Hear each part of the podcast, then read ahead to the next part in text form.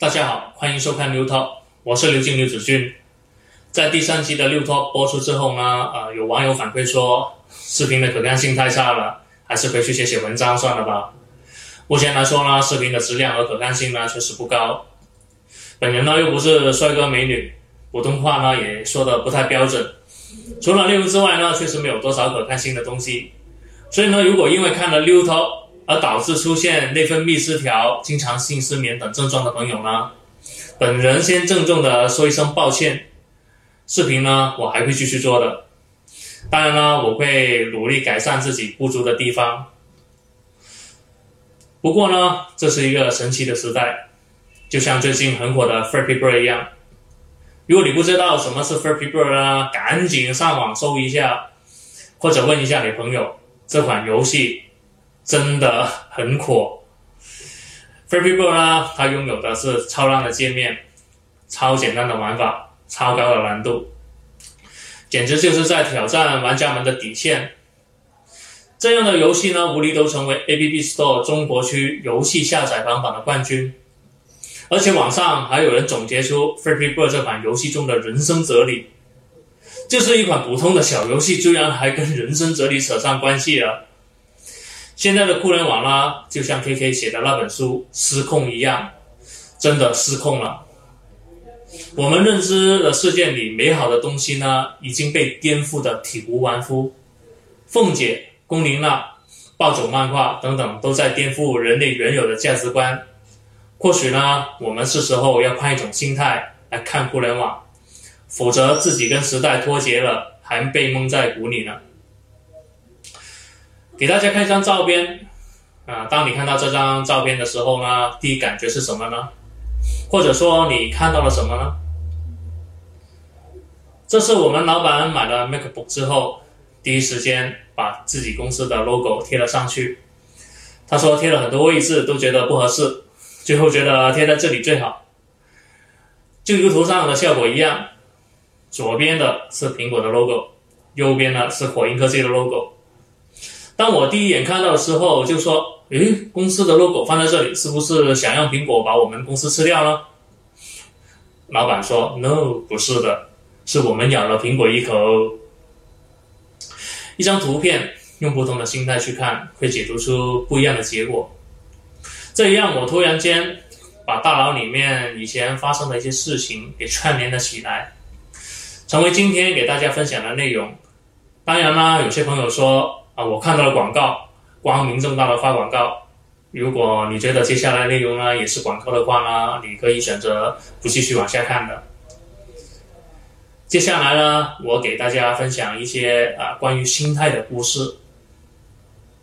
几年前，应该说是两年前了，不算几年前了，两年前，我们公司从中大科技园搬到了达标国际中心。达标国际中心呢是一栋五 A 甲级写字楼，里面的装修呢还算挺豪华的，而且地处两条地铁线的交汇处，也是两条主干道的交汇处，所以呢乘坐地铁、公交上下班都十分方便。但以前呢这里其实是一栋烂尾楼，这栋楼的第一任老板因为债务的问题，就在这栋楼跳了下来。有一次，客户问我：“哎，你们公司搬到哪里了？”我说：“搬到达标国际中心了，五 A 甲级写字楼。”然后他说：“哦，是不是有人跳楼的那栋烂尾楼啊？”当时候我们听到都很很诧异，觉得也很尴尬。后来呢，这栋烂尾楼呢，由企业接盘继续盖，才有了今天的达标国际中心。在这栋楼的旁边呢，还有两家医院，对面的马路呢是广医二院。旁边紧挨着的是广东口腔医院，这是很多企业老板呢都很忌讳的，觉得离医院太近呢风水不好，而且呢一来还有两间，甚至呢有住在附近的朋友说：“哎呀，这里以前是乱葬岗啊！”导致呢我们有些同事呢连地铁都不敢下，所以呢这也影响了达标国际中心呢前期的招商。不过呢，这两年呢，我们公司在这里呢实现了业务的快速增长，而且呢，在达标地下呢，现在每天都有十几万人经过，呃，就是地铁嘛，两条地铁线经常不断穿梭嘛。这样子有什么晦气，早就冲掉啦，是吧？而且我们公司就在这样的环境下实现业务快速增长，说明它是确实是一方一一个不错的地方。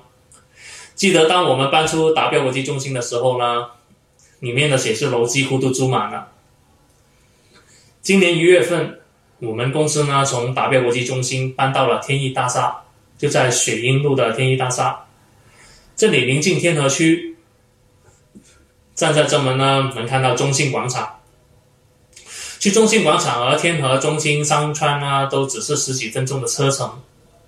刚好啦，地铁六号线呢及时开通，我们就可以乘坐地铁上下班了，这样就更方便了。而且这里呢有三个公园环绕，环境呢十分不错。但是呢，这三个公园里面，其中一个是烈士陵园，我们是紧贴着陵园。所以呢，很多同事知道之后都不禁的打了一个寒战，大家都觉得在陵园旁边工作，心里都会有一种恐惧感。当但是呢，当你走进陵园之后，发现其实里面就是一个很普通的公园，老人家呢在里面耍耍太极啊，啊跳跳广场舞啊，小朋友呢在嘻哈玩耍，没有什么东西可怕的。我的办公室窗口呢就是对着陵园。楼下呢有一条林荫小路，而且呢这边窗口的树木啊非常多啊，基本上都挡住了陵园的视线，所以呢根本感觉不到什么恐怖的气息，反而觉得环境还算挺清幽的。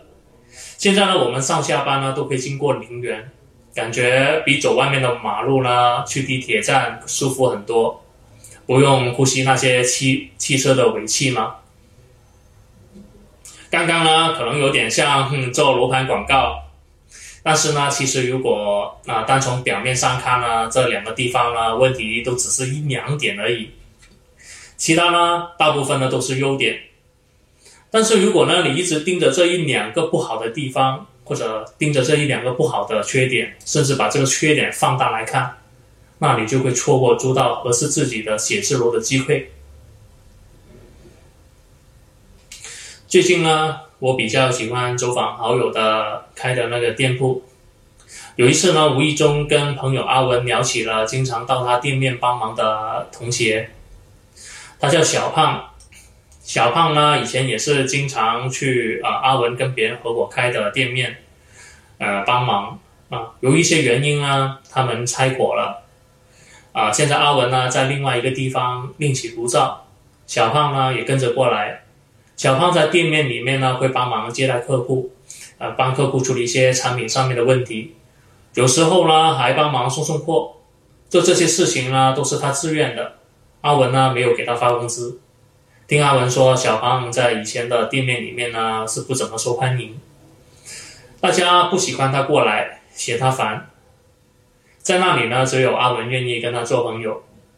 小胖在自己的单位里面呢也是不怎么受欢迎的。这可能跟他说话的语气啊和个人的风格等等有关有关系呢。我问阿文，那为什么你不觉得他烦呢？阿文说，如果你光看到他表面的缺点的话，你会讨厌这个人。但是我看到他看到的是他更多的优点，他在电工方面、动手能力方面等等都非常厉害。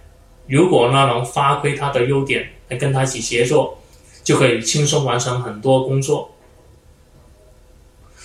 每个人的性格和脾气都不一样，或许呢，你会觉得身边的同事啊、亲人啊、丈夫、妻子身上都有你讨厌或者不喜欢的缺点。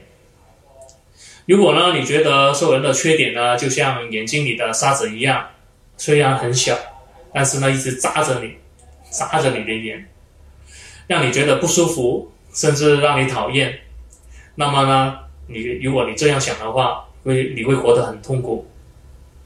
你会发现，亲人根本无法理解你，同事无法跟你交流，无法跟你协同完成工作，丈夫或妻子无法跟你生活在一起，合作伙伴无法跟你合作，最后一事无成，每天只能只能抱天抱怨天，怨天尤人。觉得这世界对你很公很不公平，没有给你机会。其实呢，这一切都是因为我们把别人的缺点看得太大了，大到把所有的优点都掩盖掉了，把所有的焦点都放在负面的信息上面。就像刚开头我给大家看的图片一样，我首先看到的是负面的信息。我们公司，我们公司要被苹果吃掉了。或许负面的信息更容易受到大家的关注，或者负面的信息更扎眼吧。否则就不会有句老话叫做“好事不出门，坏事传千里”。当我发现把焦点都放在人或者事物的优点上面之后呢，做起事做起一些事情来呢，确实比以前顺畅很多。呃，越来越多朋友呢都愿意自发式的帮你一起完成事情，而且呢，问题没有想象中困难，因为呢，我知道谁可以助我一臂之力，可以把问题很很好的解决掉，相当于把问题分分解出来，让大家帮忙，每人分分摊解决一小部分。那么多大的问题都可以解决，因为他们的优点、他们的能力你记住了。当你需要的时候呢，你知道谁可以帮你。或许对于他们来说这只是举手之劳，但是对于你来说，可能就是解决一个很大的问题。而且这样呢，你这样想的话呢，你会发现，开始可以很好的跟大家一起相处，在工作上面可以更好的跟大家一起协同开展工作了。所以呢，别光盯着别人的缺点，这是毫无意义的。每个人都有缺点，学会欣赏和发挥别人的优点，你会感觉到很多身边的资源正在往你身这边靠拢，机会会不断的出现。看上去好像很神奇，感觉好像很难实现，但其实只需要你这是在心态上面做一些改变，就能实现。